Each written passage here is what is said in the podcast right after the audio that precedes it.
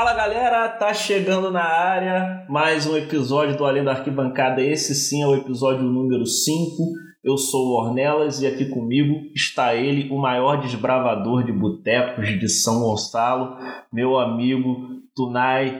Fala Tunai, como é que você tá? Como é que estão as coisas? A gente já tá um tempinho sem gravar por alguns problemas técnicos aí, mas estamos voltando com tudo dessa vez é, para manter a regularidade aqui do nosso amado podcast. Como é que estão as coisas? Estamos voltando com tudo, com pautas novas, né? E sempre na luta aí, né, cara? Nas trincheiras da vida. É isso aí. Vamos? É isso aí, gente. Olha, antes da gente começar a falar mesmo de futebol, vale uma menção aqui, né, com muito pesar, porque nós estamos gravando esse episódio número 5 do Além da Arquibancada um dia depois da notícia né, da morte do astro, né, do ex-astro da NBA, mas uma lenda é, do basquete, o Kobe Bryant, que infelizmente faleceu junto com outras pessoas, inclusive a sua filha, é, num, num acidente terrível de helicóptero, uma tragédia, uma coisa que foi totalmente chocante, é, inesperada é, e que comoveu o mundo dos esportes e todos os amantes do basquete, mas não só do, do, basquete, mas quem acompanha esporte como um todo ficou muito sensibilizado porque realmente foi um jogador é, que marcou a época. Você acompanhava muito o Kobe Bryant ou Tunai? Ornelas acompanhava, né? É assim, eu não era, não era um super não, nunca fui um super fã né, de basquete, apesar de acompanhar alguns jogos da NBA, né, mas o Kobe Bryant foi o jogador mais próximo né, do, do Michael Jordan que eu vi jogar. Né. Eu acompanhei o Michael Jordan nas temporadas de 96, 97, do 98, 99, né? Aquelas temporadas que ele foi campeão com o Chicago Bulls, já quase no final ali dos anos 90, né? É... E o Kobe Bryant, cara, de todos os grandes, né, das grandes lendas que eu pude acompanhar do universo da NBA, como o Scott Pippen, como o Cal Malone, né, o Allen Iverson, Vince Carter, né, é, o próprio o Steve Kerr, o Steve Kerr não, perdão, o Stephen Curry, aí o Kevin Durant, enfim, muitas lendas, muita gente boa Cara, o Kobe Bryant é assim, um, um, um jogador assim, fantástico, né? É, brilhante. Eu não sou, é, não tenho nenhuma propriedade para falar, comentar basquetebol, né? mas é, dentro do que eu acompanhei, né, que foi, diga-se diga de passagem, pouco, né? É, cara, foi um, um cracaço, né? um jogador decisivo, um, tinha uma liderança né, dentro das quadras de uma maneira fantástica, né? É, era, era, era bonito de ver o Kobe jogando, a leveza que ele tinha dentro das quadras, uma coisa assim extraordinária. Né? Parecia que era um menino né, jogando basquete nas quadras das nossas escolas. Fantástico. É, fica aqui a, a nosso, nosso profundo pesar, né? solidariedade à família nesse momento difícil, em que pese que eu nunca fui fã do Lakers, pelo contrário, mas te, eu deixo aqui toda a minha reverência a essa lenda do basquete, que é certamente um dos melhores jogadores que eu tive a oportunidade de ver é, em quadro. Bom, é, fazendo essa ressalva né, e essa reverência, porque eu acho que é necessário, nós vamos entrar aqui na nossa pauta, que a edição número 5 do Além da Arquibancada vai tratar agora é, das contratações e das perspectivas que nós vamos traçar aqui para os quatro grandes clubes do Rio de Janeiro e também para os quatro grandes de São Paulo. Então nós vamos fazer uma breve análise aqui é, das perspectivas desses times, do que cada time grande do Rio de Janeiro e de São Paulo pode esperar para a temporada de 2020 e também fazer uma breve análise desse início de temporada. Né? Nós temos aí o estadual com duas rodadas em São Paulo, três no Rio de Janeiro, é, tudo muito no início ainda, mas o que, que a gente pode tirar é, já de, de prognóstico do que foi apresentado pelos times até então. Então vamos começar pelos times do Rio de Janeiro e aí eu vou passar é, a bola aqui pro, pro, pro Tunai. Vamos começar falando do, do glorioso, né, do Botafogo. O Botafogo tá, tem no seu comando técnico o Alberto Valentim, que foi o técnico que encerrou né, o ano de 2019 treinando o time. A temporada do Valentim é, não foi uma temporada é, boa, né, foi muito mal no Campeonato Brasileiro é, com o Vasco, depois assumiu é, o Havaí, também não conseguiu fazer muita coisa. O Botafogo optou pelos dois primeiros jogos jogar com o time sub-20, veio de duas derrotas, mas é, no domingo o time é, titular estreou e conseguiu até uma vitória interessante de 3 a 1 é, em cima do Macaé um time bastante modificado, né, com, com quatro, cinco alterações ali de contratações que eles fizeram é, nesse ano de 2020. Né, e, os, e as contratações, inclusive, marcando gols, como o Pedro Raul, que é um atacante que veio do Atlético Goianiense, e que é uma aposta do, do, do Botafogo, né, o perfil de contratação que o Botafogo pode fazer, é, que é fazer apostas é, em jogadores que se destacaram é, em times da Série B, enfim, é, para fazer algumas apostas para ver se consegue né, é, é, acertar e conseguir produzir um time mais competitivo em 2020 do que foi em 2019. O que, que você acha aí, o, o, o Tunai, do, do Botafogo nesse início de temporada? É um jogo só do time titular? É o que esperar desse Botafogo que fez várias apostas, já contratou bastante e tem no comando o Alberto Valentim, que é um técnico que particularmente eu não, não gosto. O Alberto Valentim é bastante contestado, né? É, dentro da, da, do mundo, da, da mídia, né? É, pelos trabalhos que ele realizou dos últimos pelos dois, três anos aí. É um treinador bastante rodado, né? E que precisa, né, realmente é, ter outra postura dentro né, do quadro aí de treinadores que, que é apresentado. Cara, eu acho que o Botafogo tá com então, está na mesma expectativa do, do Vasco e do Fluminense, né? É, contratações dentro da sua realidade financeira e aproveitando o estadual né, é, para absorver o máximo desse elenco para assim disputar competições que têm uma exigência maior, né, como a Copa do Brasil, como também o Campeonato Brasileiro. Já foi uma vitória ontem, acompanhei um pouco os melhores, aliás, acompanhei os melhores momentos. É, é, foi uma vitória é, convincente, né, dentro de um público presente de 5 mil pessoas, né, pagantes 4.303, né, essa foi a renda, né, que é dentro do campeonato estadual, né, infelizmente essa é a realidade. Né. Eu acho que o maior desafio para o Botafogo vai ser esse. Né, o que vai ser, que vai ser extraído né, de, dentro desse elenco né, dos jogadores aí que são experientes, como por exemplo o Carly, né, o Gatito, né, que são no elenco do Botafogo já tem já duas, três temporadas, tá? É, jogadores como o Cícero, né? O que vai ser extraído de jogadores como Pedro Raul, Luiz Henrique, e aí? Que que, quais qual, o que, que o Botafogo vai conseguir apresentar é, após esse estadual? É, o Luiz Henrique, que é uma das apostas, né? Porque é, é cria da base, é uma das apostas do. Fez um gol, deu uma assistência. É, é cria da, da, da, base do Botafogo, então é um jogador que a torcida, particularmente, e a comissão técnica é, aposta muito. O que, que eu achei do jogo ontem? É, eu achei que a, a, postura do Botafogo me surpreendeu. Né? Eu achei assim, com o Alberto Valentim treinando o time, tudo podia acontecer. O Botafogo podia abrir mão dos dois primeiros jogos e quando fosse jogar com o time titular, chegasse lá com um time totalmente desengonçado.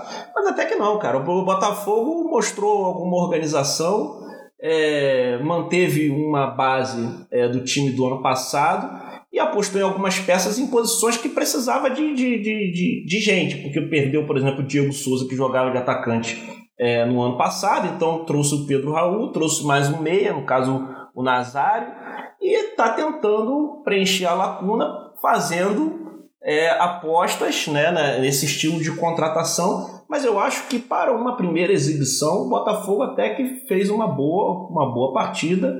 É, não sei muito o que esperar, confesso, desse time do Botafogo. Eu acho que a situação para Botafogo, Fluminense e Vasco vai estar tá muito difícil. Eu acho que a gente pode até falar sobre isso é, mais para frente, mas eu acho que é uma situação muito difícil porque os três estão numa situação que terminaram o ano de 2019 numa situação de alerta, né? uns muito próximos ali é, é, de serem rebaixados realmente. É, e me parece que esse ano de 2020 o Campeonato Brasileiro vai ser mais difícil. Né? Então, os, o, Bota, o Botafogo, o Fluminense e o Vasco, para adiantar o que eu acho do, do, que se, do que se espera desse estadual, se ganhar o estadual, ótimo né? Vai querer ganhar, né? Vai querer ganhar, não é que não vai querer ganhar. Mas se ganhar, ótimo. Mas se não ganhar, que o estadual sirva para testar essas apostas, ver em quem que você pode contar para o brasileiro, é, e, e, e identificando as carências do elenco. Porque, assim, da galera que subiu, da galera que subiu, você tem o Bragantino, que é um time que tem recurso, é um time que eu não sei se vai ser candidato ao rebaixamento, por exemplo. Você tem o Curitiba, que vem com um time bem solidificado. Você tem o Sport, que é um time que é, não está tão bem quanto esses dois que eu mencionei, mas é um time que tem uma tradição, enfim, e parece que vai ser um campeonato mais disputado. Então, Botafogo, Fluminense e Vasco precisam fundamentalmente usar o estadual é, para é, identificarem os seus pontos fracos e tentar construir um elenco competitivo para passar, cara, sem risco brasileiro, porque essa que tem que ser a, a meta da temporada 2020, cara. Infelizmente, essa é a realidade. Sim, sim, perfeitamente. É, é, é. A cada temporada que passa, né, os, os times é, que subiram né, de acesso para, para, para a Série A estão querendo é, se manter. Né? E com isso vão fazendo investimentos, vão apostando nos estaduais para criarem né, uma, uma base muito forte né, é, para os seus elencos. O Atlético Paranaense fez muito bem isso ano passado, né? Jogou todo o estadual, aliás, foi ano passado ou ano retrasado, todo o estadual foi. É, eles jogaram com o time é, sub-20, né? É, o, time, o time de é, garotos, e com isso conseguiu recrutar ali para as disputas né, da Sul-Americana, do Campeonato Brasileiro, da Copa do Brasil, né?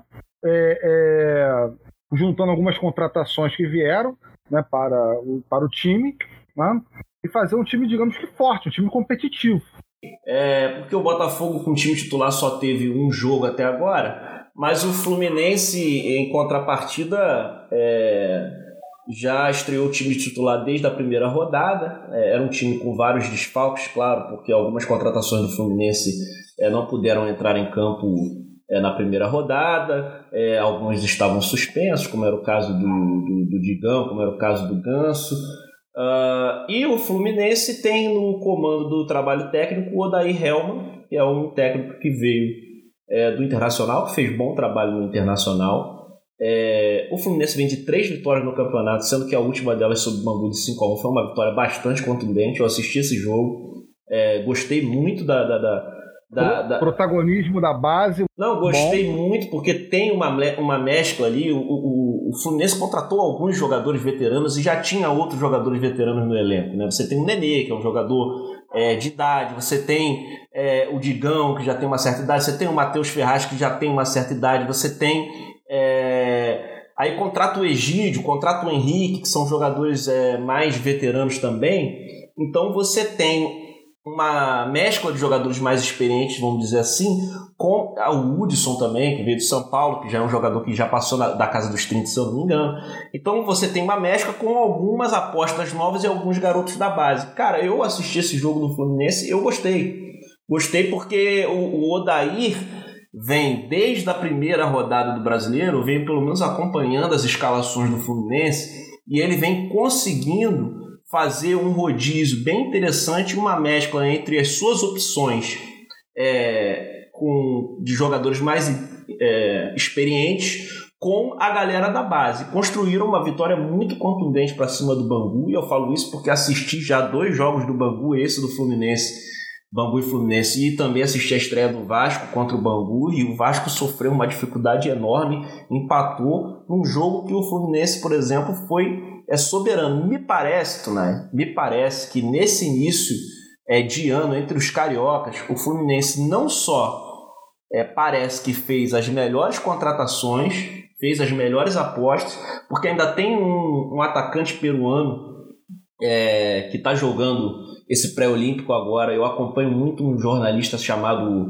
Josa Novales, que é um cara que é, que acompanha muito o futebol da América do Sul e é o cara que fez, acompanha mesmo, um cara que tem muito conhecimento é, sobre, sobre o futebol nos mais diferentes centros aqui da América do Sul. E é um cara que falou muito bem é, desse atacante peruano, que se eu não me engano é o Fernando Pacheco, que é o nome dele, é, que o Fluminense contratou, que não estreou ainda porque está jogando pré-olímpico pela seleção do Peru. Então eu acho que o Fluminense, dentro das suas possibilidades e limitações financeiras, é o que vem fazendo o trabalho mais consistente. Eu acho assim, Botafogo, Fluminense e Vasco partem de um lugar muito parecido.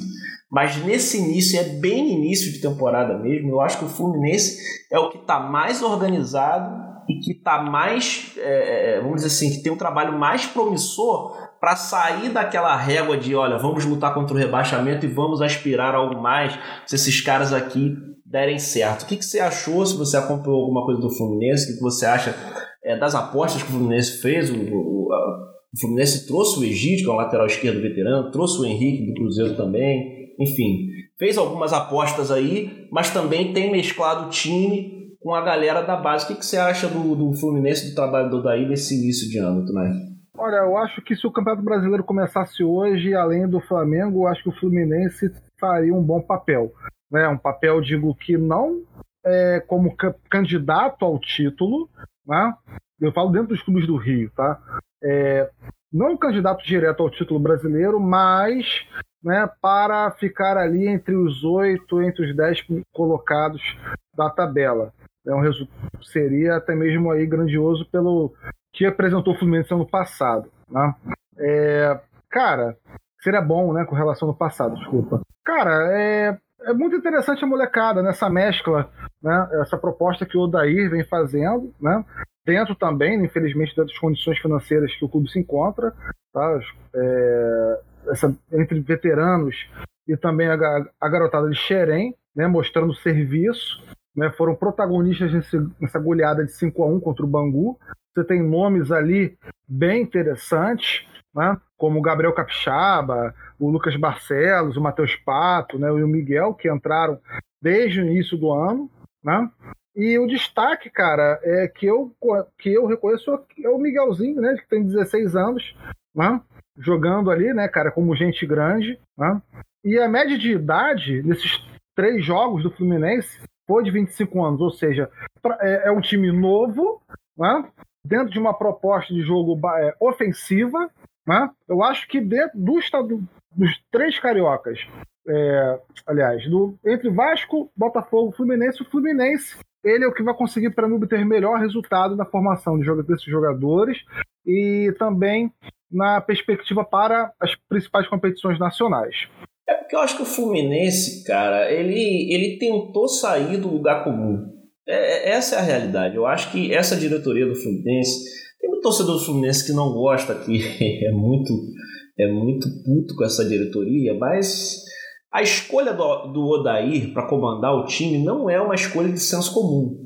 Né? Poderia, poderia ter ido num medalhão desses que se ferrou em 2019, um Mano Menezes da vida, até mesmo o Filipão, um malandro desses aí, que tá fora do mercado, poderia ter ido, cara, mas apostou num técnico jovem, num técnico que nunca ganhou é, nada e que tem muito para se provar e, e, e, tem uma capacidade maior de absorver as críticas. E também, teve um trabalho consolidado no Inter. Exatamente, fez um bom trabalho no Inter e também teve a capacidade de olhar um pouquinho do que fosse para o mercado é, aqui da América do Sul para fazer algumas apostas que possam é, é, ter relevância. Né? Eu acho em particular, é, por exemplo, o Hudson que veio do São Paulo, que estava meio escanteado no São Paulo, fez duas partidas, as duas primeiras partidas, fez duas partidas bem interessantes, né? É, dos, das contratações novas, o, o, o, Iago Felipe, que é meia, é, jogou bem também. O que o, o Egídio e o Henrique vão entregar é, é uma incógnita. É, talvez para compor elenco, não sei quanto que o, o Fluminense está pagando para esses caras, né? E aí é difícil você falar da relação custo-benefício sem saber é, tanto que eles podem apresentar quanto, quanto, quanto que eles ganham. Mas de toda forma, é, o Odaim já me pareceu muito inteligente é, em fazer o rodízio dos veteranos sem que o time perca a intensidade. Então, o, o, o, o jogo contra o Bangu foi um jogo bastante intenso, cara. Que o Fluminense correu bastante, não perdeu as pernas e soube, é, sabe, soube amassar o Bangu mesmo é, em busca da derrota. Gostei muito da atitude do time, né, que não teve essa mesma postura no primeiro jogo, mas é, contra o Bangu fez uma, uma exibição muito interessante. E acho que, cara, para a torcida do Fluminense, é, sinceramente, são as perspectivas claro, excetuando do Flamengo, né? São as perspectivas mais é, animadoras que se tem aí entre os, esses três clubes é, do Rio de Janeiro, porque me parece que foram, foi o único que realmente é, tentou sair do lugar comum para trazer alguém que possa ter ideias novas, é, que possa conhecer um pouco do mercado e na, naquela escassez de, de possibilidade que você tem de contratar, você tentar fazer movimentações mais acertadas dentro do mercado e, sinceramente, é, até agora é, tem dado uma resposta interessante. Então fica aí a nossa, a nossa, é, nossa ressalva para esse trabalho do, do Fluminense que tá, vale a pena acompanhar a evolução desse time, cara. Eu particularmente vou fazer o máximo de esforço para assistir e ver mais jogos é, do Fluminense. Agora. Sim. E a gente torce para dar certo, porque apesar da rivalidade entre Flamengo e Fluminense, né, eu sou flamenguista, né? Como você já sabe, também nosso ouvinte já sabe.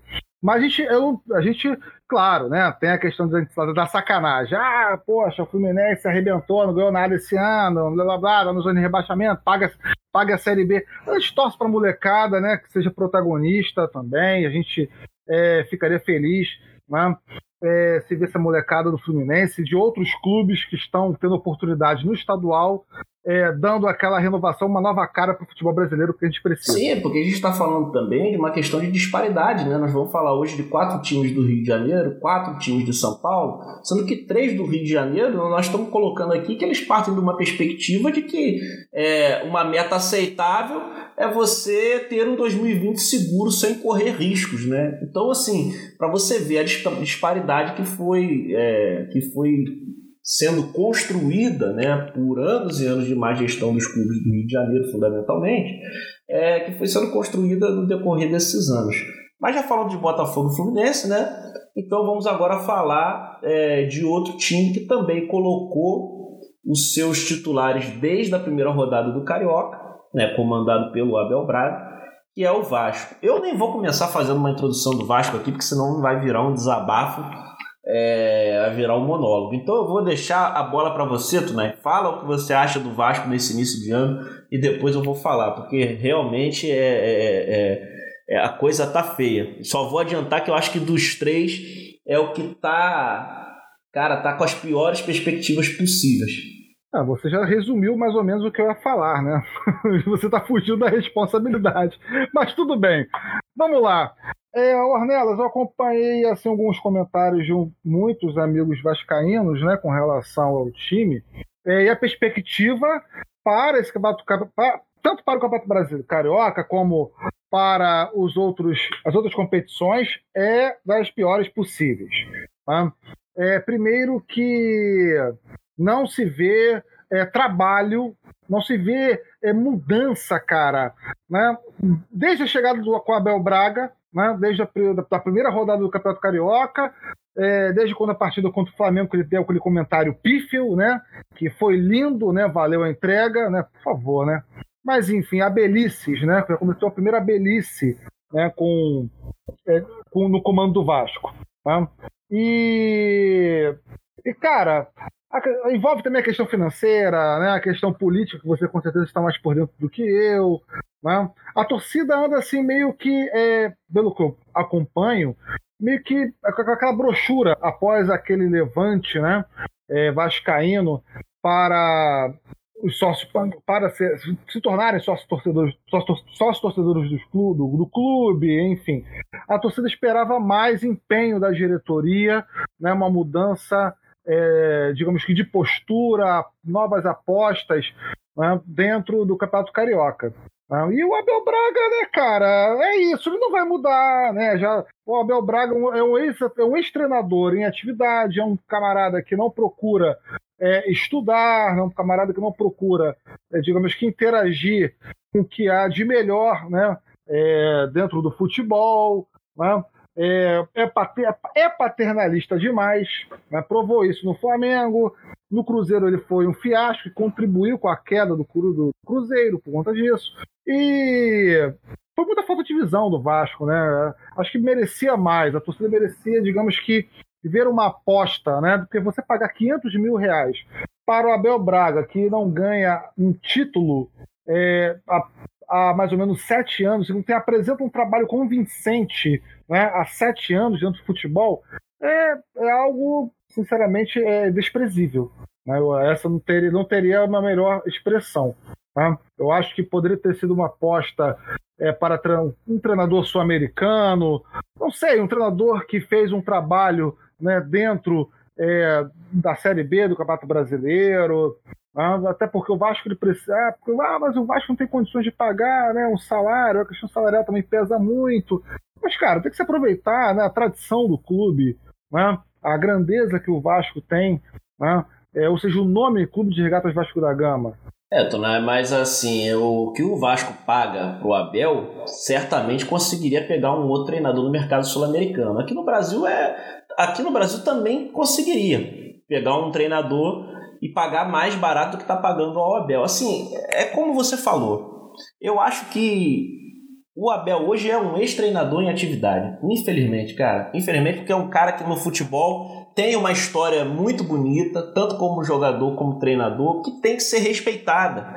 Mas a questão é a seguinte: qualquer profissional não se mantém no seu auge o tempo inteiro durante a sua atividade profissional. E o auge do Abel já passou e está muito, mas está muito longe. Né? Nós estamos falando dos anos 2000, né? lá no início dos anos 2000. Então está muito distante. Ninguém aqui, por fazer uma crítica ao Abel Braga, está desrespeitando o que ele já construiu, o que ele já fez na sua carreira. Que certamente é uma carreira muito vitoriosa, ninguém vai poder falar o contrário disso. Mas o problema é que futebol é fundamentalmente momento. Né? E o, o, o, o ano de 2019 do Abel foi absolutamente desastroso, não há uma razão sequer para que o Campelo e a diretoria do Vasco tenha contratado e escolhido o Abel Braga. Depois você vê o ano desastroso né, que o Abel Braga fez, é, simplesmente você vai lá e resolve. Olha, o melhor técnico para o Vasco em 2020 foi Abel Braga, porque em 2019 ele fez esse ano trágico aqui e vai comandar o clube. Então nós estamos com um problema, né? O Vasco está com um problema muito complicado. Porque quando eu estou dizendo que o Vasco chega muito mais bagunçado, mas muito mais bagunçado do que um time treinado por Alberto Valentim, é porque a coisa tá feia, cara. A coisa tá feia. E assim, e o planejamento do Abel não faz nem sentido. Porque olha só, você coloca o time titular com 10 dias de treino, depois você resolve botar o sub-20 contra o Flamengo. Depois você faz duas partidas seguidas, uma no domingo, vai ser uma na quarta, uma na quinta, uma no sábado e uma na quinta-feira, com o time titular de novo. Quando for jogar contra o Botafogo, vai botar o time reserva. Que planejamento é esse, cara? O planejamento do Botafogo faz sentido. Tipo assim, o Alberto Valentim estabeleceu que ao invés dos 10 dias, precisava de 20, né, para preparar o time. Aí o que, que ele fez? Poupou o Botafogo nas duas primeiras partidas do ano e falou: a partir de agora vamos jogar com o time titular. Com esse planejamento do Vasco, vamos falar a verdade, o Abel tá. O Abel ficou com medo de botar os titulares do Vasco e perder para o Flamengo. Essa que é a verdade. Né? É, é, eu não acho que seria problema se o, o Vasco tivesse colocado o time sub-20 contra o Flamengo, mas também tivesse colocado sobre, contra o Bangu. A verdade é que o Abel ficou com medo. Ele achou o seguinte: pô, se eu perder o Flamengo aqui, o time titular e o Flamengo jogando com o time sub-20, o que poderia acontecer, pelo que esse time está jogando, é... ele de deveria estar pensando o seguinte: eu me desgasto muito rapidamente. Então eu acho o seguinte: três jogos no brasileiro, o Vasco, nenhuma evolução, nenhuma evolução do jogo do Bangu. É, para esse jogo, para esse último jogo que o Vasco acabou ganhando de 1 a 0 com o gol no último minuto, duas partidas horríveis, né? o time sem nenhum padrão de jogo, a, a, a, formação foi quase a mesma, mas o time não tem nenhum padrão de jogo, o time joga completamente descompactado, o Vasco dá espaços gigantescos para times fracos né? atacarem e levarem perigo. O Vasco tomou uma bola no travessão, na trave, é, no último minuto, um minuto antes de fazer o gol que lhe garantiu a vitória. É, então, assim, a, a, a, projeção dos três nesse momento é a pior, porque primeiro que tem um cara que não vai treinar o time, né? Então, assim, você tá vendo que a coisa tá ruim e você não consegue enxergar no seu treinador a capacidade de extrair mais desse time e de fazer esse time jogar melhor. Então, Esse é um problema. O segundo problema é a parte financeira e de elenco do Vasco. O elenco é fraco e não há muito recurso para melhorar o time. Né? O Vasco está devendo três meses de salário para os jogadores, para jogador que já foi até embora do time. Entendeu? É, não pagou novembro, não pagou dezembro, não pagou décimo terceiro ainda. Então, assim. Tá esperando agora. É... Eu, eu, tem uma reportagem do Globo.com que o Vasco, que o Rampelo espera receber 5 milhões de adiantamento da BMG para quitar ah, alguns é, valores que estão abertos, né? É, então assim, o que, que eu acho? Eu não sou um torcedor muito otimista, eu nunca fui torcendo para o futebol, eu nunca tive a perspectiva muito otimista. Quando contrataram a Bel Braga, eu falei aqui há três semanas atrás que achava um erro, né? Quatro semanas atrás que achava um erro brutal e que o Vasco ia pagar, ia pagar caro por fazer um erro tão grosseiro como esse. É claro que a, a contratação do Abel Braga dividiu é, muito a torcida vascaína, porque tem muito torcedor, cara, que sempre trabalha com otimismo. Porra, não, Abel Braga teve um ano péssimo em 2019, mas 2020 vai melhorar. E já deu para dizer, não vai melhorar. Não vai melhorar. Resquícios do pache... São resquícios do pachequismo, né? Sim, não vai melhorar. E é como eu estava falando com você até ontem numa conversa informal, eu faço uma avaliação radical cada semana, cada dia que a Abel Braga passar no comando do Vasco é um passo a mais na direção do rebaixamento. Ou seja, nós estamos perdendo tempo, tempo. E infelizmente, eu vou te confessar uma coisa. É, é, aquele gol do, do Cano, porra, ele veio numa hora que eu falei, cara, eu não consegui nem comemorar o gol direito, cara. Porque eu tava tão frustrado com, com, com, com o jogo, com a atuação do Vasco, que eu tava assim, cara, já trabalhando com a hipótese seguinte, porra, se esse cara, meu irmão, começar a ter maus resultados, a torcida já tá puta por causa da declaração dele, já tá puta com a porra da, da exibição. Se esse cara começar a ter péssimos resultados junto com péssimas exibições, esse cara não vai durar nem até o fim do estadual. Eu acho que essa hipótese não tá descartada. Porque, assim, Tá muito ruim o trabalho e eu não enxergo possibilidade de melhora. A única coisa boa que eu posso resumir desse início de ano do Vasco é a contratação do Cano, cara. A contratação do Cano, o Vasco já sofria uns dois anos, é, dois anos, três anos com a falta de um jogador no ataque que pudesse fazer gols de maneira regular, que pudesse ter faro de gol.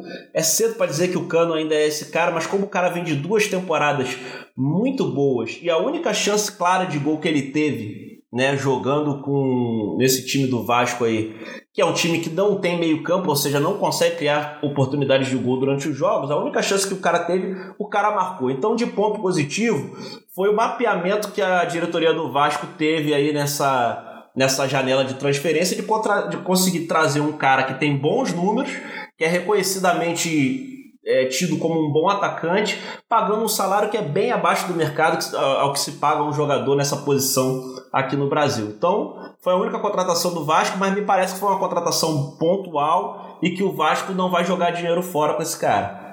Ah, sim, perfeito. Né? Eu acho que é, realmente o Cano Argentino tem o quê? Tem 32 anos? É, fez 32 agora. Ah, contratação é a única do, do, time até o momento. Marcou 41 gols em 2019 pelo time da Colômbia, né, pelo Independente de Medellín. É, a expectativa pode ser alta em cima dele, né? Mas, é... Ornelas, vamos lá.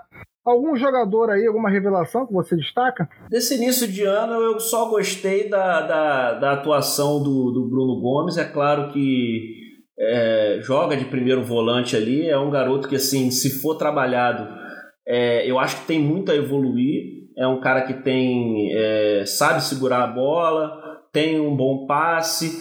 É que eu não consigo, eu não consigo enxergar que ele vai evoluir nas mãos de Abel Braga, mas é uma peça interessante.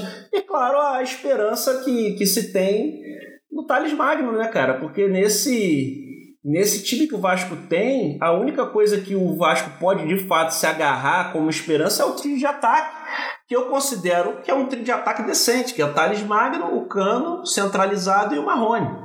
Né? Se tiver um sistema de jogo em que os três consigam jogar é, é, juntos e não se embolarem no meio, no, dentro de campo como aconteceram como aconteceu nos dois primeiros jogos, eu acredito que o Vasco tem um trio de ataque interessante. Agora, o meio de campo ele precisa ser completamente revisto.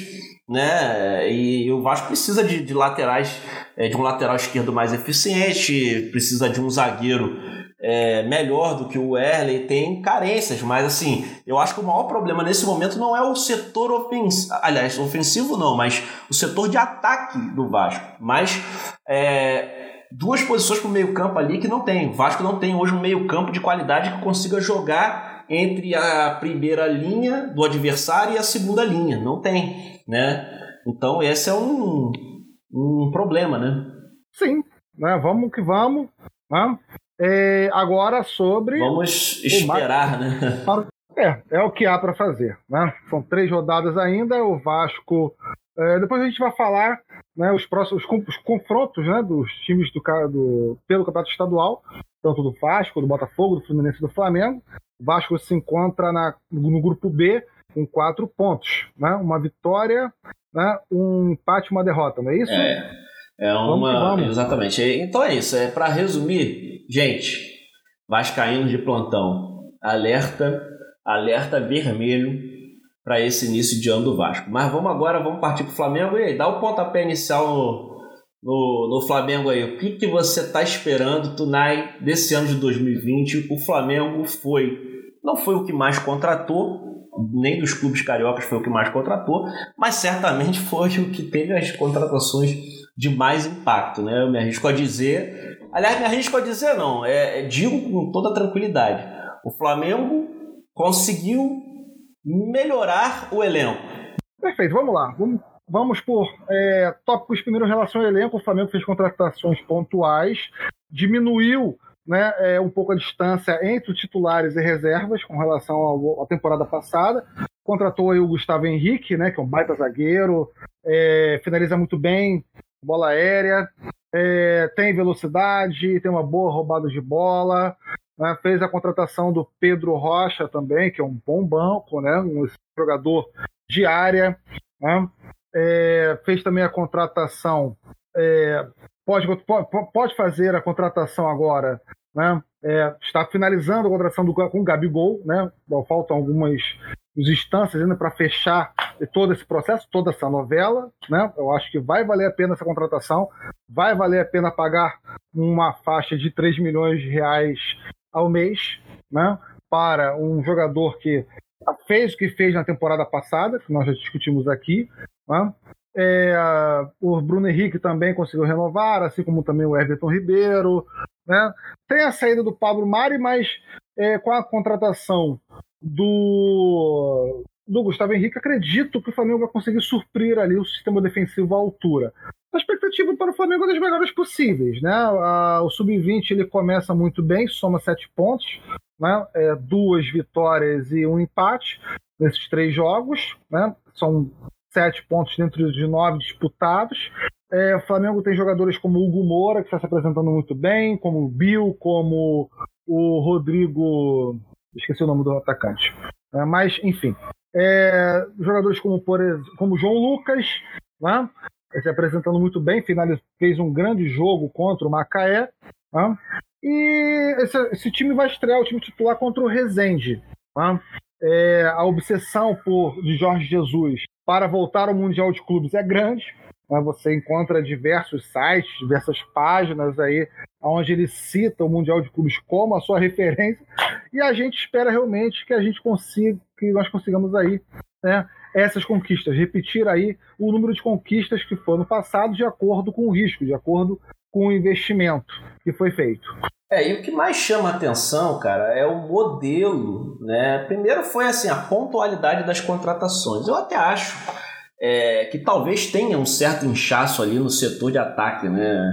Mas enfim. Rodrigo, Rodrigo Muniz. Rodrigo Muniz é o nome do atacante. É, eu até acho que houve um, um, certo inchaço ali no setor de ataque, mas o fato de ter esse inchaço, porque para o setor de ataque o Flamengo contratou o Pedro Rocha, contratou o Pedro e o Michael. Bom, eu até acho que também é justificável, né? Como o Flamengo joga é, basicamente é, numa linha de três também à frente, é, e as opções que vinham do banco, uma não era praticamente nunca utilizada, que era o Berri, que já até saiu. É, e a outra era o Vitinho, que era uma um cara que entrava e não tinha a consistência dos titulares. Então, com o Pedro Rocha e o Michael, você ganha duas opções de lado de campo bastante interessantes. Mas o que mais me chama a atenção, talvez esteja aí faltando para arredondar bonito mesmo esse elenco do do, do Flamengo uma, a contratação de lateral direito, né? Porque com a saída do Rodinei, que também não era uma peça muito válida para substituir o Rafinha, você fica aí na dependência é, de um desses garotos aí que está jogando é, no, no, no, essas partidas aí pelo Flamengo do time sub-20, porque certamente não é o ideal é, para uma posição que certamente é, o Rafinha já é um jogador veterano, vai ser, vai precisar naturalmente ser poupado, ser substituído em alguns jogos. Mas o que mais me chama a atenção, o, o, o Tunai, foi assim a forma com que o Flamengo conseguiu contratar é, esses jogadores. Porque o que acontece? É, o Flamengo trouxe o Gustavo Henrique a custo zero, que era um zagueiro que estava todo mundo de olho né, é, que é um baque, inclusive é uma perda grande para o Santos. É um zagueiro que, ao meu ver, mesmo que o, que o Pablo Mari fique, é um zagueiro que tem aí a médio prazo a possibilidade de ser titular. É um cara realmente muito bom. E o Flamengo só está pagando os salários do cara. Trouxe Thiago Maia, Pedro Rocha e o Pedro por empréstimo. Ou seja, você traz por empréstimo, vai pagar o salário integral do, do, desses caras mas é, são tipo assim, são, são apostas que você está trazendo e você não tem comprometimento com a compra. E se o cara não vingar, você devolve. Né? Então. Com possibilidade real de compra do Thiago Não, tem Maia possibilidade pode... de compra real dos três. Né? Ao meu ver, tem possibilidade real de compra dos três. Eu acho que o Flamengo não vai comprar os três, mas tem possibilidade. Mas o fato é o seguinte: é que o Flamengo traz um cara que é, três, três caras bons, né, que podem aí fazer parte do rodízio do time e sem colocar um centavo. Aliás, o Pedro até colocou, né, porque o, o a Fiorentina exigiu um, um valor para liberar o Pedro que vai ser abatido caso o Flamengo resolva comprar o Pedro. Então, o, o valor que o, que o Pedro que o Flamengo pagar no Pedro agora é, nesse empréstimo vai ser abatido caso o, o, o Pedro é, seja comprado em definitivo pelo Flamengo. Mas então são modelos de compra, é, de aquisição do jogador, de empréstimo, muito interessante para o Flamengo, porque o único que o Flamengo até agora botou dinheiro mesmo, né, e não foi pouco dinheiro, foi o Michael, né? Mas que eu acho que, assim, cara, vale a aposta, né? É, não, vale, vale a aposta. É, é um jogador, jogador que, assim, mostrou muita qualidade técnica e vai para as mãos de um cara que é sabidamente um cara que tem uma capacidade de desenvolver o jogador, que é o Jorge Jesus. Sim, a, a, grande questão é, o Michael ele não vem para ser titular do Flamengo, o Michael hoje ele tem referências também no meio campo, ele não vai ser o protagonista, ele não vai, ser, ele não vai vir para ser o protagonista do meio campo do Flamengo. O Flamengo tem hoje no, no meio campo Everton Ribeiro, né? você tem o Arrascaeta, você tem o Diego, aí essa opção por último seria o Michael. Né? É, então, com certeza ele vem, tá? digamos que para, sem, sem, aquela responsabilidade, sem aquele peso de carregar o time do Flamengo nas costas né, para uma temporada. Né? O Flamengo contratou ele a um preço é, que realmente de um jogador super valorizado, foi um, destaque, foi um dos destaques, na minha opinião, foi é, está, está entre os melhores jogadores aí da temporada passada com relação ao Campeonato Brasileiro, demonstrando muita personalidade, muita finalização muito, muito, muito interessante, né? É, passe bem sempre aprofundando bem, né? Ali na, no meio, fazendo fazendo aquela ligação, né? Entre os laterais, enfim. E é isso, cara. O risco tem que ser feito. Né? O, o sucesso que o Flamengo teve ano passado foi devido a esse risco de contratação. Qual foram as metas do Flamengo no passado, ou seja, para 2019, para a temporada de 2019? com as contratações que o Flamengo teve, né? De Bruno Henrique, Gabriel Barbosa e o Arrascaeta. Ah, olha, é, além do Rafinha, além do Felipe Luiz, é um segundo lugar no Campeonato Brasileiro, é, é um, uma semifinal de Libertadores, é ser campeão carioca, é ser campeão da Copa do Brasil e vamos que vamos. O Flamengo ele conseguiu superar esses riscos né, de investimento. O Flamengo conseguiu, digamos que, arrecadar, não me recordo agora quais são os valores, né? mas de acordo com o risco programado né, dentro é, é, é, da temporada. É, com certeza. Bom, o Flamengo que já era, mesmo se não contratasse ninguém, já seria candidato a todos os títulos é, que disputa, que disputaria, é, trazendo esses caras ainda, eu acho que faz é, é, se torna ainda mais favorito e a realidade tem que ser dita, né? Fazendo uma análise geral de toda a janela de contratações, o Flamengo certamente foi o que foi melhor né, é, porque conseguiu contratar jogadores de muita capacidade técnica, alguns ali com potencialidade de serem titulares, porque eu acho que Thiago Maia e Gustavo Henrique têm potenciais para ganharem posições titulares, ou pelo menos brigar a Vera é, para serem titulares. Então eu acho que o Flamengo é, foi muito bem e reforça aí com essas contratações o seu, o seu favoritismo aí para a temporada de 2020 em todas as competições é, que vai disputar. Bom, é, vamos falar um pouquinho dos clubes de São Paulo, porque eu acho que estão ali né, os maiores rivais é, para a hegemonia do Flamengo. Vem de São Paulo. Faço uma ressalva também do Grêmio, que eu acho que foi muito bem nessa janela de contratações, mas não é assunto para este podcast aqui. Mas e aí? Mas vamos, eu acho que a gente pode falar agora sobre os próximos confrontos dos clubes cariocas, né? Como forma a gente tinha falado anteriormente. O Flamengo pega o Fluminense, né? Dia 29, tá? Pelo, pelo obviamente, pelo Campeonato Carioca, às 8h30 da noite. Vamos ver aqui o Botafogo. É, quem o Botafogo vai enfrentar? O Resende, no dia 30 de janeiro, às 19h15. Né? O Vasco, vamos lá, quem o Vasco vai enfrentar? O Vasco vai enfrentar pela quarta rodada o Cabo Friense, nove e meia da noite, para o desespero do nosso amigo Ornelas. E é, é, vamos lá, é isso. Né? Agora vamos para São Paulo. Vamos lá, né? vamos, São Paulo, vamos em São Paulo, a gente vai fazer um, um, um bate-volta aqui. Vamos, é, vamos, vamos ver como é que vai ficar aqui. Olha só. Rápido e direto, vamos lá. Santos. É, Gesualdo Ferreira no comando do Santos. Consegue repetir essa façanha é, no comando do Santos? A façanha que foi feita por, por São Paulo? Deixar esse time na segunda posição do brasileiro? É, olha, é, acredito que ele consiga obter sucesso, sim. Né? Pelo trabalho que foi feito, com, em comparação ao trabalho que foi feito pelo Sampaoli. Né? Não digo que em segundo lugar do brasileiro, né? Ou disputando diretamente uma Libertadores, é, chegando a uma final, a semifinal, final, mas vai ser um trabalho, digamos que é, bem relevante, né? Até porque o Santos ele está ali com a sua base, né? Com o Soteudo, por exemplo, né? Conseguindo ali o clube com José Carlos Pérez mantendo o atleta, né? É, trouxe o Cueva de volta, né? O Cueva tá naquela de não sabe se não, chove, não molha, mas estão é, tentando é, reintegrar o Cueva, né? Não sei nem se ele está jogando essa partida de hoje, porque eu não parei para olhar a escalação. A gente está gravando aqui, mas a tentativa de resgatar o Cueva, que é um cara que é, sabidamente é um bom jogador, mas tem muito problema extra-campo e por isso que foi afastado no ano passado. Sim, tem problemas aí, por exemplo, como o Marinho, né, que fraturou o pé esquerdo, né? E vai ficar mais ou menos seis semanas, né?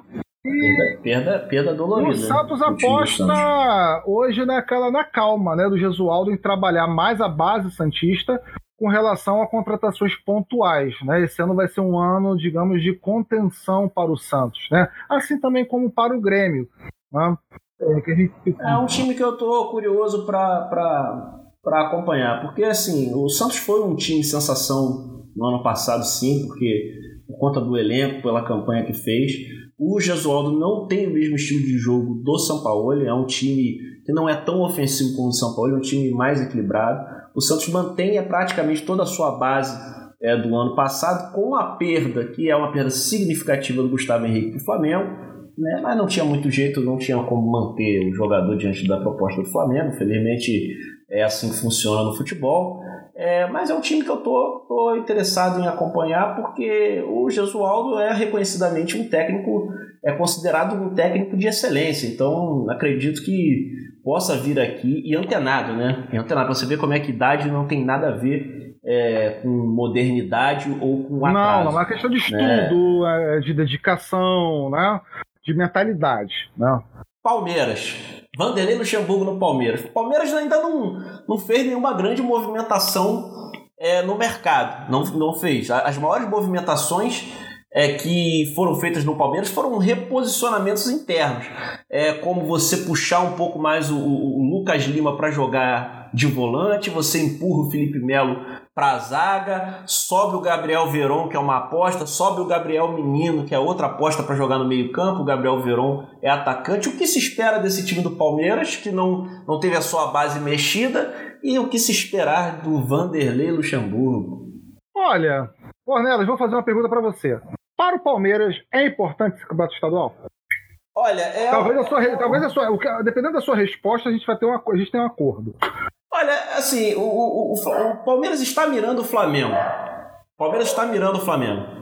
Ganhando ou perdendo, isso influencia no dia, vai influenciar no dia a dia do Palmeiras e do Luxemburgo? Eu acho que tem um peso, né? Por exemplo, depende, se você tomar muita sapatada dos seus rivais é, no Campeonato Paulista, a coisa pode se complicar um pouco, porque o Vanderlei Luxemburgo ele não chega no Palmeiras como uma unanimidade, então isso aí tem um peso, Tunai. Mas o campeonato em si, é, é, é ele não tem. É, por exemplo, você ganhar o Paulista e perder os outros títulos para o Flamengo no decorrer do ano, não vale de nada. É, vamos lá, o Felipe Melo, por exemplo, ele jogou na zaga, né, nesse jogo contra o São Paulo, foi um jogo 0 a 0 é, é um jogo que teve, ele teve uma atuação segura, né? Vamos, é, com exceção de um lance que parece o Daniel Alves, né? É, e vai ser assim, cara. É, ainda estou na expectativa para para ver se ele tem uma para ver se ele vai ter uma, uma, uma, uma rotina, né? Digamos que assim, uma, uma sequência de bons jogos jogando no sistema defensivo ali, na zaga. Né? E vamos ver como é que vai se comportar o bote do Felipe Melo, né? É, a rasgação dele ali que ele tinha como volante, isso eu estou curioso para ver. Né? É, a equipe não sofreu gol ainda, né? aliás, minto, durante a, ele, com ele na zaga, né? É, o time não cometeu uma falta durante liderou o time sem cometer uma falta durante 90 minutos e mais um jogo da equipe sem sofrer gol, né? Ou, ou seja, é, o time tem aí quatro jogos disputados no ano e é o terceiro que, com ele na zaga, o time não, não, não sofre gol. Tá? É, agora, o que, é que, pode ser melhorado nesse time do, do Luxemburgo? Né? Além da aposta do Dudu, né? Dudu, vambora, passa em profundidade. Cara, eu, é, eu, eu, eu, assim, eu tá acho. Não, eu acho o time do, do, do, o time do Palmeiras, cara, eu acho o time muito bom, cara. Eu acho um time muito bom. Talvez você tenha que reforçar é, o Marcos Rocha, por exemplo, é um lateral muito contestado pela torcida. Mas o, o, o Palmeiras já conseguiu se livrar é, é de uma boa parte da, da, da, das tralhas que aterrorizavam é, a torcida, como Carlos Eduardo. Foi um cara que eles investiram é, muito dinheiro e não rendeu absolutamente nada. Conseguiram se livrar do Davidson, conseguiram se livrar do Borra. É, então, assim, ele não tem. O, o, o, o, Palmeiras não teve nenhuma contratação é, expressiva. É, tem a, volta do Ramires, que eu acho que isso é uma coisa expressiva, mas foi uma contratação do ano passado, mas que voltou, começou a jogar somente esse ano.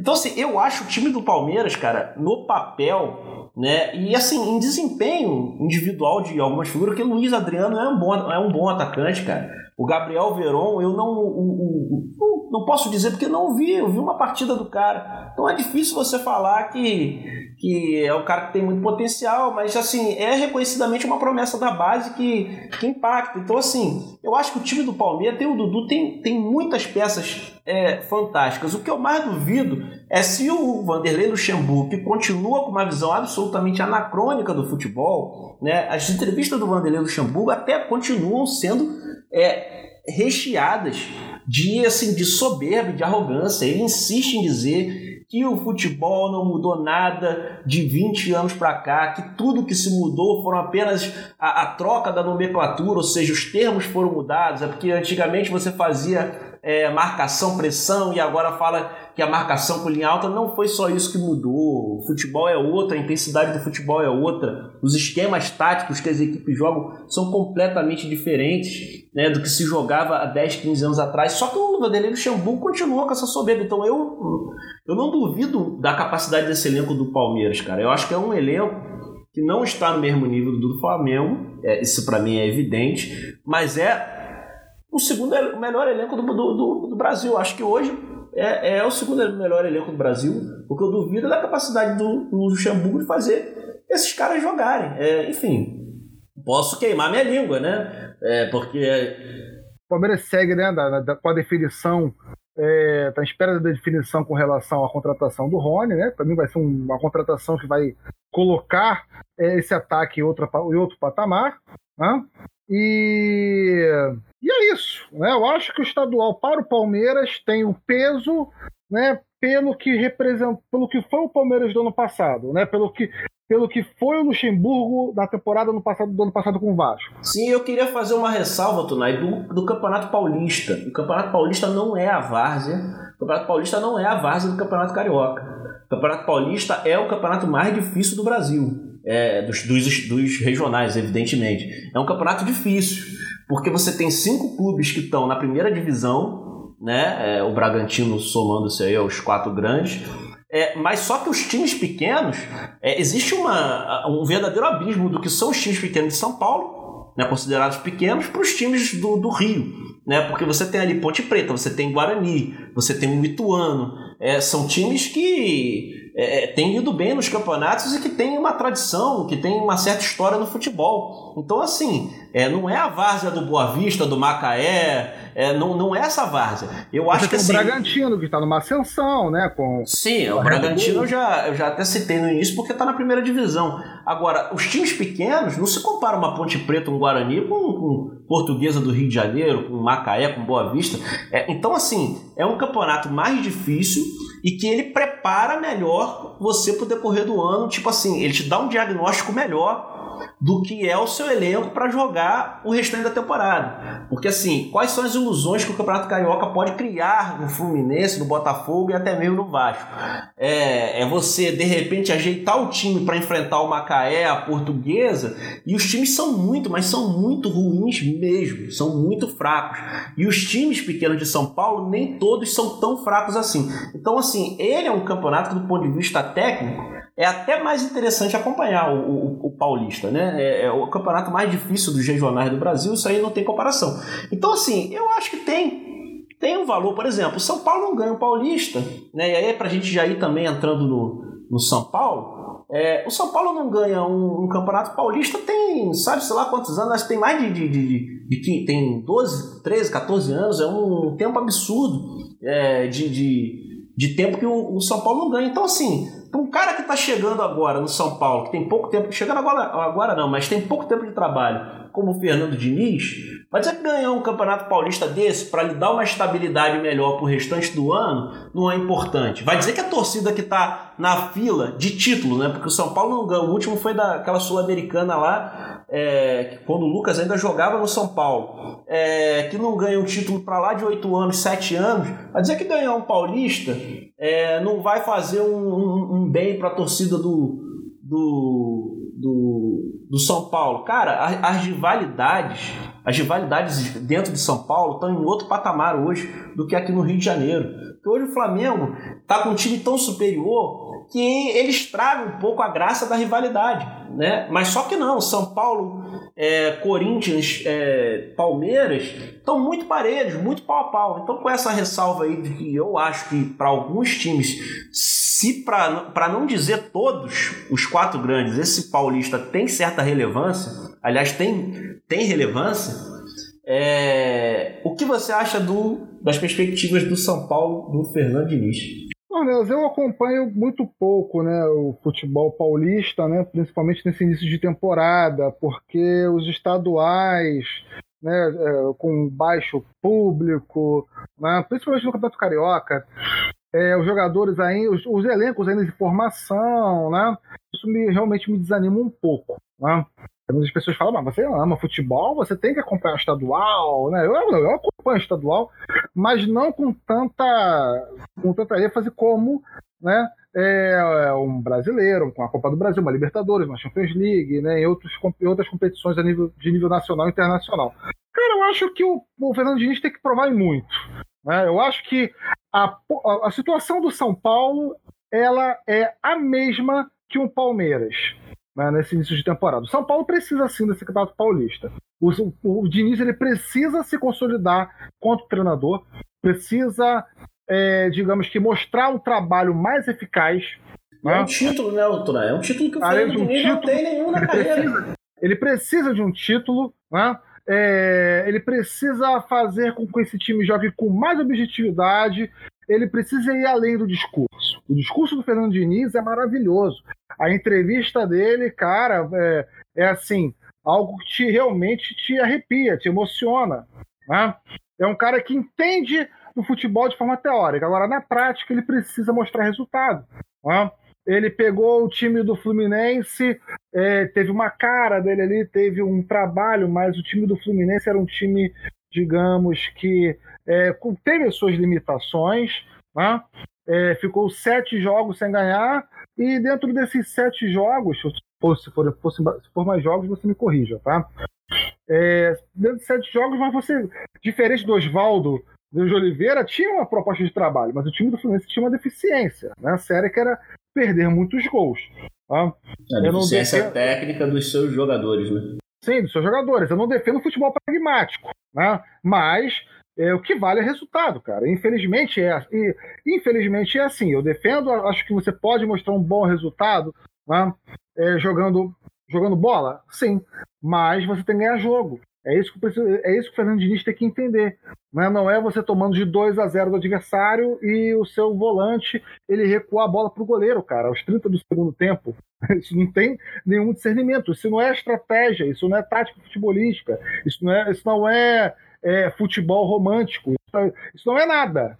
Né? Isso não é nada. É, não é, por exemplo, como o time do Zé Ricardo do Flamengo, aonde 43, 45 do segundo tempo, contra o Atlético Paranaense, um 0 a 0 você vai pegar o escanteio e vai trocar para trás, lá para o goleiro. Isso não é. O que, que isso representa, né? De novo, mas não é novidade de, absolutamente nada. É o, maior, é o maior desafio da carreira do Fernando Diniz. Sim, Por quê? Fez um trabalho tá iniciando... ruim. Não, porque ele está iniciando o ano no São Paulo, um clube grande, um clube que está com uma ânsia por título, né? Que qualquer título de ping-pong que pintar, a torcida vai querer. É... E assim, e a desculpa que e a desculpa de que as ideias do Fernando Diniz demoram para serem uh, assimiladas, ela vai cair por terra porque ele está começando o ano no São Paulo. Então, assim, por mais que o time ainda não tenha tido tempo realmente para se ajustar, ele está começando o ano, cara. Então, assim, se ele não conseguir fazer, e ele tem um desafio que não é pequeno, que é fazer esse time do São Paulo jogar. Algumas peças ali que são problemáticas. Por exemplo, ele consegue fazer o Daniel Alves e o Juan Fran jogarem juntos no mesmo time? Desafio difícil. Consegue resgatar o futebol do Hernanes? Desafio difícil. É, consegue dar é, eficácia ofensiva para o São Paulo. São Paulo foi bem defensivamente em 2019, uma zaga bastante consistente, o Volpe, um puta de um goleiro, é, o Arboleda, excelente zagueiro. Meu irmão, uma zaga que funcionou, um sistema defensivo legal. Agora, o problema de dos todos São Paulo no, no, ano de 2019, de todos os técnicos que passaram por ali, inclusive o Fernando Diniz, que não foi resolvido ainda nesse início de ano, porque a partida contra o Palmeiras demonstrou isso, uma posse de bola, aquela, aquele velho estilo de jogo do Diniz, uma posse de bola, mas uma incapacidade muito grande de você traduzir a posse de bola, a maior posse de bola em jogadas agudas, e o jogo contra o Palmeiras foi exatamente assim, o jogo não foi ruim, mas o Palmeiras teve as melhores chances do jogo, foi mais perigoso tendo menos posse de bola. Então esse é o desafio do Fernando Diniz, é a prova da carreira dele. Será que ele consegue? É, é o cara que tem as ideias que eu gosto do futebol? Sim. Mas o bom treinador se divide entre aqueles caras que têm uma ideia e os caras que conseguem traduzir a ideia no futebol que o time é, joga e apresenta em campo. Então, é o desafio, cara. Agora, não tem mais desculpa pro Fernando Diniz. Ele tá pegando um time melhor do que ele tinha com o Fluminense, ele tá pegando uma pré-temporada, ele tá pegando jogos mais fáceis, né? Porque vai pegar time pequeno aí no início do ano. Então, qual é a desculpa se não der certo? É difícil, cara. Difícil defender o Fernando Diniz, caso ele não consiga emplacar no São Paulo. Vou ficar torcendo, porque é, é, sai da mesmice, né? Sai da mesmice. É um, é um cara que representa é, no futebol brasileiro, uma escola é, nova e uma escola que tem pouquíssimos adeptos ainda. Então eu queria ver um cara desse triunfando. Mas vamos aguardar aí, né, Tunai? Sim, vamos aguardar. E agora, Alexandre Pato? E aí? O que, que você diz? Vinga, ah, cara, vinga esse pra... é, cara, vale investimento? Vale manter esse investimento? Se é que isso é investimento? Eu perdi totalmente a, a, a confiança e nas capacidades do Pato em voltar a ser um atleta, né? Essa que é a questão. O cara tem técnica? Tem técnica, mas eu não sei, cara. Me parece que já tem um tempo que o, o Pato não tá mais interessado, não tem mais como prioridade na sua vida jogar futebol, cara. Então, assim, é muito difícil fazer essa avaliação porque não vai ser nunca uma avaliação precisa, né? Porque a precisão vai estar mais com quem acompanha o dia a dia, a vida do cara, mas, sim, não me parece que quer mais, Tuna. Eu, eu seguiria em frente, eu tentaria outras soluções, sinceramente. Essa é a minha avaliação. Perfeito.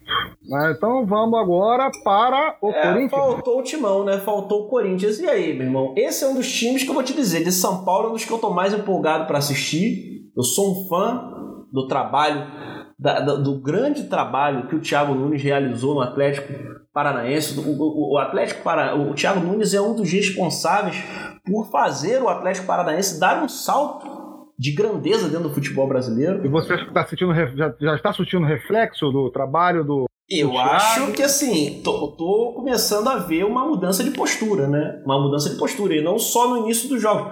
Eu acho assim, quando o Thiago Nunes chega e manda os medalhões embora, de gente que tem história dentro do Corinthians. Pô, Ralf venceu tudo dentro do Corinthians. Né? Mas é um volante de 35 anos, 36 anos. É impossível jogar com a intensidade né, nessa posição, com a intensidade que o Thiago Nunes exige dos seus times. Mandou o Jadson embora. Pelo mesmo, pela mesma razão, a falta de intensidade com que o jogador não conseguia, não conseguiria render. Então, assim, eu tô animado. O que, que você espera do Thiago Nunes? É uma ruptura, cara. O, o, o Corinthians está fazendo uma ruptura. É, é, sabido, é sabido que tem 10 anos que o Corinthians ganha tudo né, ganhou tudo nos últimos 10 anos e ganhou tudo só se defendendo. E Sim, agora é uma ruptura. É uma foram ruptura. Dez, foram, foram 10 anos, digamos que 7 anos dentro do pragmatismo. Né? Então você romper com esse pragmatismo com o objetivo de apresentar algo novo, apresentar uma proposta é, de jogo é, que é, não só agrade, mas agrade, tenha resultado, o trabalho assim não é de uma hora para outra. Né? Eu acho que o Corinthians agora ele, ele tem que é, dialogar com o seu torcedor e falar para esses caras: olha, meu irmão, a gente vai vamos, vamos romper aqui com o pragmatismo, a gente precisa fazer com que esse time jogue bola, né? a gente precisa, é, cara, mostrar outra cara. Porque, e aí, até quando a gente vai viver de Paulistinha? Né? Beleza, é, a gente é clube, nós somos clube para ficar mantendo todo ano ali o, o time, né? décimo lugar, nono lugar do brasileiro, oitavo lugar. Somos um time para apenas jogar com uma bola, né? ganhar de 1 a 0 se fechar na casa do adversário. É que, que a, gente, a, gente, a gente tem que almejar algo a mais. Sim, e assim, e, e, e, tem algumas coisas que são sintomáticas, cara. Por exemplo, o Bozelli, que é o centroavante do Corinthians, ele foi contratado e ele é um cara que, assim, ele, ele foi bem pelos clubes todos que ele passou. Aí chegou no Corinthians, teve um ano de 2019 muito irregular, não foi bem. Mas, cara, era muito triste você ser centroavante, cara, no, no, no sistema de jogo do Carilli, cara. A bola simplesmente não chega. E quando chega, é uma e olhe lá e você é um, aquele 1 a 0 e tome defesa. E no primeiro jogo da temporada o cara meteu três gols, cara. Então, assim, é, é, é, é, no mínimo sintomático. Então, tem isso. Acho que tem o resgate do Bozelli, tem o resgate do Ramiro, você tem a, a refuncionalização é, de um cara que estava tava de lado, que é o Camacho. Enfim, o, o Corinthians está construindo um time com boas possibilidades. Perspectivas do, do Corinthians. Não acho que vai brigar por título do Campeonato Brasileiro. Copa do Brasil, outra história. Tem time para chegar é, as, as, fases né? mais, mais, mais à frente. Eu acho que vai se classificar para a fase de grupos da Libertadores. Mas é aquela coisa, mata-mata, você. O cara tem chance. O, o, fato é o seguinte: tem chance de cair nas primeiras, eu acho difícil. Eu acho que o, o Corinthians vai ter time para avançar. Brasileiro não, eu acho que o brasileiro vai ficar, cara, num, restrito a um grupo seleto aí de Palmeiras. É, é, Flamengo e o Grêmio, se o Grêmio finalmente olhar para o brasileiro com o carinho que, que, que, que, que a competição merece. Mas tô animado, Tunai, para assistir esse esse Corinthians do Thiago Nunes, porque é, é uma prova de fogo também para ele, né? Ele, ele, ele vai, ele sai de um time onde ele era um ídolo, onde ele já não tinha mais praticamente pressão nenhuma da torcida, porque o cara fez muita coisa na história do Atlético Paranaense, então você já não tinha muita pressão da torcida, não tinha nem muita pressão da diretoria, porque o, o, o Atlético Paranaense é, estava tava fazendo coisas acima do que era imaginado que pudesse fazer, ou seja, ele mudou o Atlético Paranaense de patamar, e agora ele chega num clube em que a exigência é sempre ganhar, ganhar e ganhar. Né? Não importa se você está com o melhor elenco ou não. No, a torcida do Corinthians não vai admitir outra coisa que não seja a briga por título. Então esse é um desafio, porra, é, é complicado, porque você está rompendo com uma filosofia que impera no clube há mais de 10 anos, mas em contrapartida você pega a torcida muito mais aberta e muito mais adepta para esse estilo de jogo do que é, esse estilo defensivista aí do, do Carilli e dos seus é, antecessores. Tô, tô animado. Motivado. Então é isso, Ornelas. Assim, a gente é, já comentou né, que é, tem a questão da rivalidade. É claro que todo mundo tem galera que seca o Flamengo. Então, eu, eu, também seco o Vasco, eu também seco o Fluminense, eu também seco o Palmeiras. Né, mas a gente quer ver bom futebol. Né? Tem um lado da sacanagem, tem um lado da brincadeira, da fanfarronice, mas nós queremos ver o time do Corinthians jogando como Corinthians, nós queremos ver o Fluminense jogando como Fluminense, como time grande, nós queremos ver a molecada surgindo nos seus clubes. Eu quero ver o Thiago obtendo sucesso sim, porque eu não aguento mais esse pragmatismo que é apresentado para o futebol brasileiro. Né? Que nos deixa cada vez mais é, enojados né, desses discursos rasos, pobres, né, que nós estamos acostumados a ver aí com essa, entre aspas, velha guarda, que não apresenta nada de novo. Muito bem, Tunai. Olha, esse foi, essa foi a, a edição número 5 do Além da Arquibancada. Tunai, seu abraço final aí para a gente ir se despedindo da galera e na semana que vem nós estamos de volta. O meu abraço final vai para toda aquela toda a galera maravilhosa né, que realizou o Interligas, o quarto Interligas da Lab. O que eu estou falando é quarto Interligas de futebol de botão, que foi um sucesso. Né? Oito ligas presentes, né? é, disputando aí esse troféu. Né? Nós realizamos aqui o Interligas na cidade de São Gonçalo, pela Confraria do Botão São Gonçalo, né? na Universo, e fomos campeões. E, e a Liga dos Amigos Botonistas, com a Liga Vila Isabel, a FOSEM, né, a Associação de Futebol Celotex de Niterói, a Associação de Botão do Redondo, que é a BR, a nossa liga, a primeira liga da história de São Gonçalo de Futebol de Botão, a turma do Toque Toque, a Associação dos Motoristas Independentes, é, e também a Toscano Ball. Né, esse nome parece, eu adorei esse nome, né? Toscana Ball. Né? Liga Toscanense de Futebol de Mesa, os caras são o maior barato, uma galera muito boa, uma disputa saudável, né? E eu convido aqueles que são de São Gonçalo, são de Niterói, são de Itaboraí, também do Rio, para confraternizar com a Confraria do Botão São Gonçalo, três anos de existência nesse domingo, lá no Clube Recreativo Trindade, para jogar aquele futebol de botão, para tomar aquela cerveja gelada, né? E para rir um pouco com a gente. É isso aí, pessoal. Na semana que vem nós estamos de volta com mais um Além da Arquibancada. Grande abraço e até a semana que vem.